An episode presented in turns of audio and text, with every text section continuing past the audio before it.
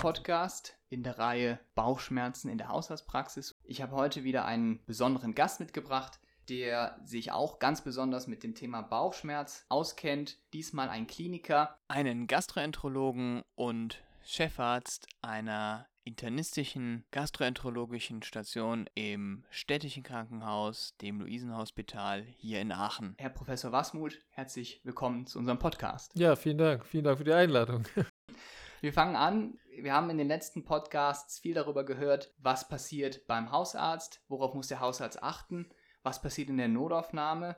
Heute sind wir im stationären Bereich angekommen. Es geht jetzt in dem Bereich also darum, was macht der Kliniker mit Bauchschmerzen und wo unterscheiden sich die Klinikererfahrungen von der Hausarzterfahrung? Herr Professor Wasmuth, wenn Sie Bauchschmerzen haben, wo würden Sie hingehen? Hausarzt oder Krankenhaus? Na, ich glaube, das würde ich ein bisschen von der Stärke der Bauchschmerzen abhängig machen. Also wenn ich so Bauchschmerzen habe, die mich zwar natürlich beeinträchtigen im Tagesverlauf, ähm, da würde ich erstmal zum Hausarzt gehen, weil der ist ja letztendlich der, der Lotse des Gesundheitssystems und auch für Ärzte sollte er der Lotse sein. Ärzte sind ja ganz besondere Patienten.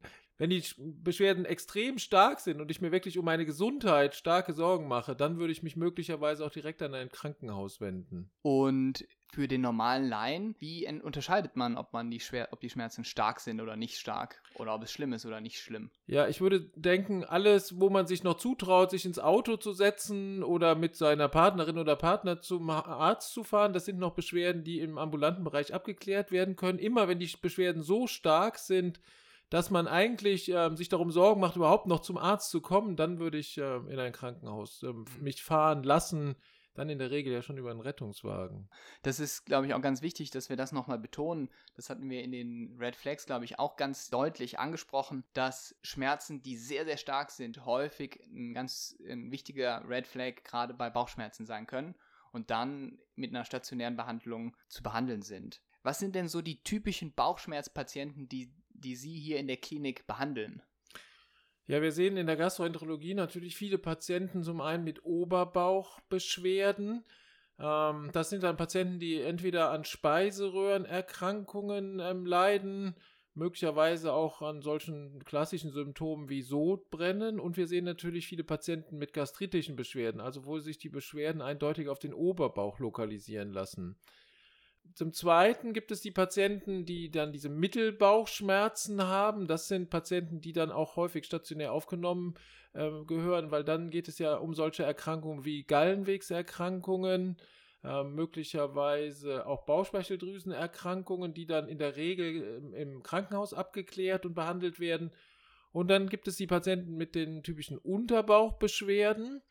Da unterscheidet sich dann sehr stark, wie akut die sind oder ob das schon sehr lange bestehende Beschwerden sind. Da ist ja ein großes Spektrum vom Reizdarmsyndrom bis halt zur akuten Divertikulitis mit oder ohne Perforation. Das äh, ist dann der Schmerzcharakter, der da entscheidend ist. Aber man unterscheidet diese drei Gruppen. Oberbauchschmerzen eher Magen, Speiseröhre, Mittelbauch eher Gallenwege und Bauchspeicheldrüse und Unterbauch eher Kolonbeschwerden von entzündlichen Erkrankungen bis hin zu natürlich auch mal tumorösen Erkrankungen, wobei die natürlich nicht so mit Beschwerden direkt äh, im Sinne von Bauchschmerzen verbunden sind. Mhm. Jetzt haben Sie natürlich in der Klinik ganz andere diagnostische Möglichkeiten. Was sind denn so typische diagnostische Möglichkeiten, um diese Bauchschmerzen, die Sie jetzt angesprochen haben, auch abklären zu können? Also die Basis eines äh, ähm, Abklärung eines Bauchschmerzes ist immer die Sonographie. Also das ist äh, sozusagen das Handwerkszeug eines jeden niedergelassenen Arztes, aber natürlich auch das äh, Handwerkszeug eines jeden ähm, Krankenhausarztes. In der Sonographie kann man entscheidende Dinge herausfinden, nämlich wie akut sind die Beschwerden, sprich ich suche dann nach freier Flüssigkeit im Bauch, nach offensichtlichen entzündlichen Veränderungen, nach möglicherweise Erweiterung der Gallenwege, nach möglicherweise Zeichen für eine Bauchspeicheldrüsenentzündung. Ich kann auch große Raumforderungen da erkennen. Und das ist dann natürlich für meine weitere Diagnostik entscheidend. Also die Sonographie steht sozusagen vor allem. Dann sollte man das kombinieren, abgesehen von der Anamnese und der körperlichen Untersuchung mit Laborwerten. Also gibt es Hinweise auf ein entzündliches Krankheitsbild. Da betrachten wir im Wesentlichen die Leukozyten und das CRP. Oder gibt es Hinweise auf Gallenwegserkrankungen, also die Leberwerte sind da entscheidend und bei Verdacht auf Bauchspeicheldrüsenentzündung natürlich auch die Lipase als Marker einer Bauchspeicheldrüsenentzündung.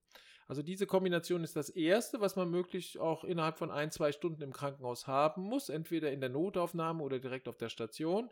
Ja, und davon abhängig macht man dann in Rücksprache mit dem Patienten und der Akutsituation des Krankheitsbildes entweder eine weitere Diagnostik, dann sind wir bei Schnittbildgebung, sowas wie CT-Untersuchungen, in einigen Indikationen auch vielleicht mal eine MRT, wobei man in den meisten ähm, Praxen und Krankenhäusern auf MRT-Diagnostik deutlich länger wartet als auf CT. Ja, und dann natürlich noch diese Lieblingsdomäne des Gastroenterologen, die endoskopischen Untersuchungen. Damit sprechen Sie ja ein, sehr viel weiteres diagnostisches Spektrum an, als wir das in der normalen Haushaltspraxis kennen. Und Sie haben auch jetzt angesprochen, innerhalb von ein, zwei Stunden haben Sie schon Laborergebnisse oder sogar Bildgebung von den Patienten. Wie sieht das aus, wenn Sie den Patienten empfangen im Krankenhaus? Ist der in Ihrer Erfahrung vorher beim Hausarzt gewesen oder wie kommt er zu Ihnen? Ja, die meisten Patienten kommen hier in die Klinik über den Hausarzt. Also sie werden eingewiesen vom Hausarzt. Es gibt natürlich auch den Rettungswagen, der uns anfährt. Das gibt es auch Patienten mit akuten Bauchschmerzen. Das sind ja diese beiden Gruppen, die wir ganz am Anfang besprochen haben. Also sind die Beschwerden wirklich so stark, dass ich den Rettungswagen alarmiere, dann kommt man direkt ins Krankenhaus oder sind sie so, dass ich noch vorher einen anderen Arzt konsultieren will, um möglicherweise banale Ursachen oder vorübergehende Ursachen von Bauchschmerzen auszuschließen? Und dann kommen sie über den Hausarzt. Bei uns ist es so, dass ich sagen würde, drei Viertel der Patienten kommen über den Hausarzt oder niedergelassenen Internisten, aber auf jeden Fall einen niedergelassenen Kollegen, ähm, die dann schon im Vorfeld mit dem Patienten besprochen haben, dass man bestimmte weitere Diagnostik braucht oder halt das Gefühl haben, es ist doch etwas akuter oder bedrohlicher, als es vom Patienten eingeschätzt wurde und deswegen ins Krankenhaus ähm, den Patienten bringen. Das heißt, Sie haben jetzt angesprochen, Sie hören vom Hausarzt, das heißt, der ruft Sie persönlich an oder wie erfahren Sie vom Hausarzt? Zwei Möglichkeiten. Er schickt den Patienten entweder nach Anruf direkt zu mir. Ich bin in regelmäßigen Kontakten mit den meisten Hausärzten, zumindest mal denen, die prinzipiell oder häufig in unser Krankenhaus einweisen. Also ich telefoniere sicherlich äh, zehnmal am Tag mit einem Hausarzt mhm. wegen Patienten, teilweise auch nur als kollegiales Gespräch, um zu sagen, ähm, ja, das muss vielleicht noch nicht ins Krankenhaus oder schicken Sie ihn mal lieber und so. Da gibt es einfach mit Ratschlägen, genauso wie ich ja auch bei den Hausärzten manchmal nach Rat suche, wenn es jetzt um die weitere Versorgung des Patienten geht. Das ist die eine Möglichkeit. Also das ist bei mir persönlich sehr häufig, weil mir das auch sehr wichtig ist und weil ich ähm, den engen Kontakt zum, zu den Hausärzten auch suche, ganz bewusst suche, weil ich glaube, wenn man miteinander spricht, dann spricht man nicht übereinander, sondern miteinander und man kann viele Probleme im Sinne des Patienten relativ schnell und einfach lösen. Möglichkeit Nummer zwei ist, der äh, Überweisung kommt, also oder die Einweisung kommt direkt in die Notaufnahme des Krankenhauses. Die ist hier im Krankenhaus internistisch geleitet, gehört praktisch zu unserer Klinik dazu, sodass da sehr enge Kontaktwege sind und dann die Kollegen aus der Notaufnahme mich oder einen der Oberärzte direkt anrufen und fragen, was jetzt als nächste diagnostische Schritte gemacht werden sollen, auf welche Station der Patient aufgenommen werden soll, auf eine Akutstation oder eher auf eine Überwachungsstation und so weiter. Und wie hört der Hausarzt dann von Ihnen zurück? Also Sie haben jetzt eine Verdachtsdiagnose vom Hausarzt bekommen, machen vielleicht eine Magenspiegelung oder auch eine Darmspiegelung und danach haben Sie ja einige Erkenntnisse, die Sie vielleicht teilen wollen. Wie funktioniert das? Also es gibt zwei Situationen, in denen ich den Hausarzt immer anrufen würde. Ich persönlich auch. Zum einen, wenn es ein sehr unerwartetes, schweres Krankheitsbild ist was für den Patienten erhebliche Bedeutung für den zukünftige Leben hat. Dann bekommt der Hausarzt von mir immer eine persönliche Rückmeldung. Oder wenn ich nicht weiterkomme. Es gibt ja einige Fälle, wo man letztendlich trotz aller diagnostischer Maßnahmen nicht ganz klar wird, warum sind so bestimmte Beschwerden da. Da geht es natürlich auch viel in diesem Bereich psychosomatische Beschwerden, funktionelle Erkrankungen, die für den Patienten ja sehr belastend sind, die aber letztendlich jetzt nicht die Lebenszeit des Patienten direkt beeinflussen. Und ähm, damit der Hausarzt da so meine Einschätzung hat, würde ich in so einer Situation auch einschätzen. Also ich rufe den Hausarzt in der Regel an, wenn ich entweder was ganz Schweres finde oder wenn ich nichts finde, äh, der Patient weiter Beschwerden hat, damit man das besprechen kann. Und in den restlichen Fällen gibt es ja natürlich einen Brief, wo die Ergebnisse zusammengefasst sind. ja, der ist ja in der inneren Medizin ja noch relativ ausführlich im Vergleich zu chirurgischen Briefen. Meisten, manchmal ist er sogar zu ausführlich. Da sehe ich jetzt wieder die andere Seite nicht, wenn wir jetzt hier so bei Patienten, die längere Zeit da sind, ja wirklich teilweise sechs, acht Seiten lange Briefe dann an den Hausarzt schicken, dann fragt man sich so als Kliniker, wie soll der Hausarzt das eigentlich alles lesen? So, dass ich im Wesentlichen darauf acht gebe, dass wirklich die Diagnosenliste und die aktuelle Therapieempfehlung, die muss stimmig sein und die sollte auch die wesentlichen Informationen tatsächlich beinhalten. Ich glaube nicht, dass jeder histologische Befund, ähm, der vielleicht nicht so ähm, entscheidend ist oder jede einzelne Untersuchung da so explizit aufgeführt werden muss. Aber diese wesentlichen Dinge, Diagnosen und Therapieempfehlungen, das muss stimmig sein. Und da sollte die wesentliche Information drin sein. Also die ist, glaube ich, wichtiger als zehn Seiten Epikrise. Ja, da sprechen Sie auch einen ganz wichtigen Punkt an. Wie gehen die Informationen wieder zurück zum Hausarzt? Und Sie schreiben in den Therapieempfehlungen ja oft dann auch äh, konkrete Möglichkeiten, wie die Therapie weiter von dem Hausarzt übernommen werden kann weil da muss der Hausarzt ja wieder darauf achten. Gibt es da irgendwas, was sehr häufig vorkommt oder wo der Hausarzt insbesondere darauf achten muss? Ach, eigentlich nicht. Ja, sagen wir mal so, wenn jetzt die Therapieempfehlung ein sehr ungewöhnliches Medikament ist oder ein Medikament, was typischerweise vom Facharzt eingesetzt wird, dann würde ich den Hausarzt schon ähm, kontaktieren.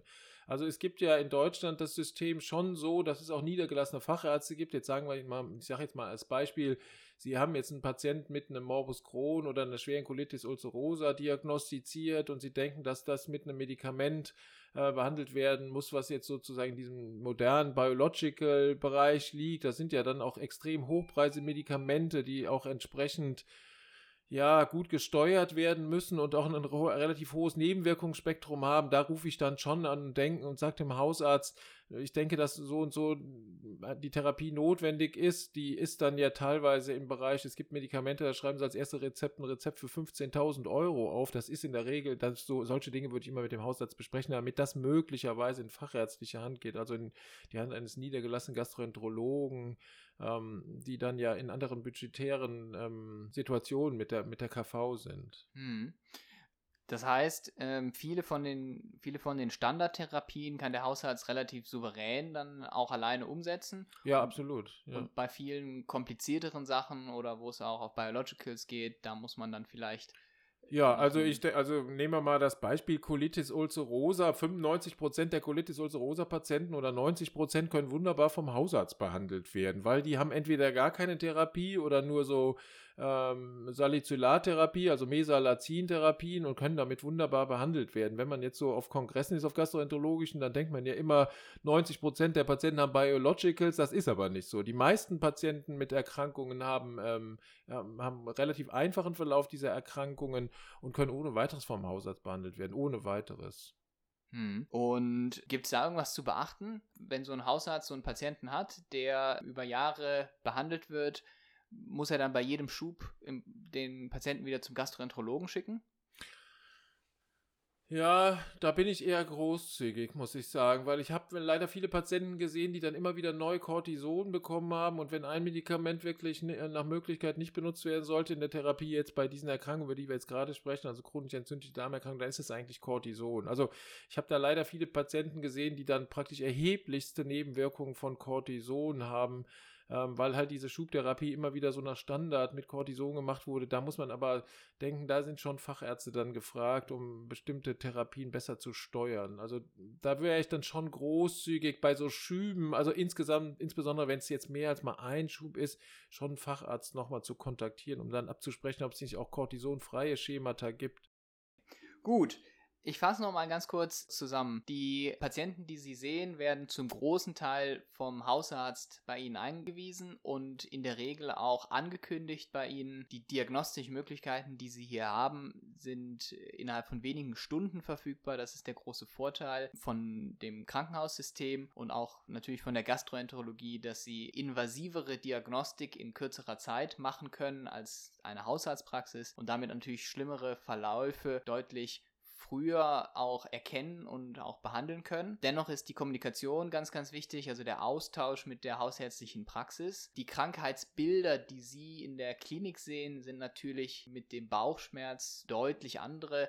Sie haben die Erkrankungen des Oberbauchs angesprochen. Sie haben die Erkrankungen angesprochen der Pankreatitis, die wir auch schon in den Red Flags angesprochen hatten. Und natürlich perforierte Erkrankungen wie eine Sigma-Divertikulitis oder auch entzündliche Darmerkrankungen. Das sind so die häufigeren Erkrankungen, die man hier im Krankenhaus sieht, die auch natürlich im, für die Studenten im IMPP sehr wichtig sind, weil das große Lernkartenblöcke sind. Gibt es noch irgendwas, wo Sie sagen würden, das würde ich gerne zukünftigen Hausärzten mit auf den Weg geben, wenn wir über die Kommunikation oder das Management von Patienten reden, wo Sie sagen, ah, das, das ist etwas, da müssen oder da kann man wirklich noch viel dran tun?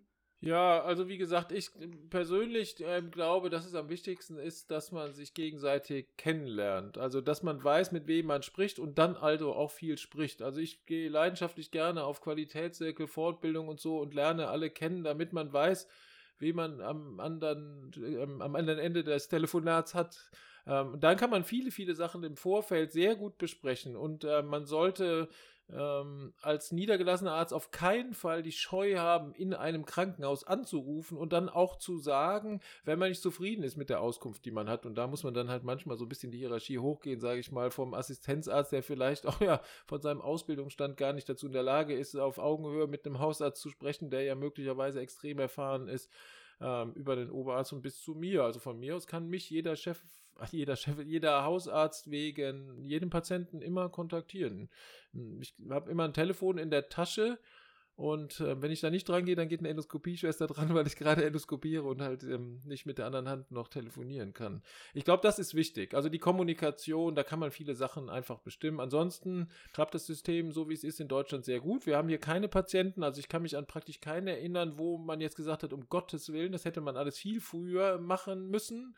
Ähm, also ich glaube, die Hürde, in ein Krankenhaus zu gehen, ist insbesondere, was jetzt unser Krankenhaus angeht, hier relativ gut in Aachen, dass man, dass keiner Sorge hat, da geht der Patient jetzt irgendwie verloren oder äh, ist er nicht gut aufgehoben. Also von daher, da bin ich eigentlich ganz zufrieden. Ansonsten ja, dem Patienten zuhören, gucken, wie akut ist das. Die meisten Patienten haben nichts Schlimmes, das kann ich auch nochmal sagen. Also die meisten Patienten haben funktionelle Erkrankungen. Das sehen wir auch stationär. Also die haben nicht alle Morbus Crohn, Colitis und so weiter. Die meisten haben irgendwelche Reizdarm-Syndromartigen Beschwerden, die natürlich auch abgeklärt werden müssen.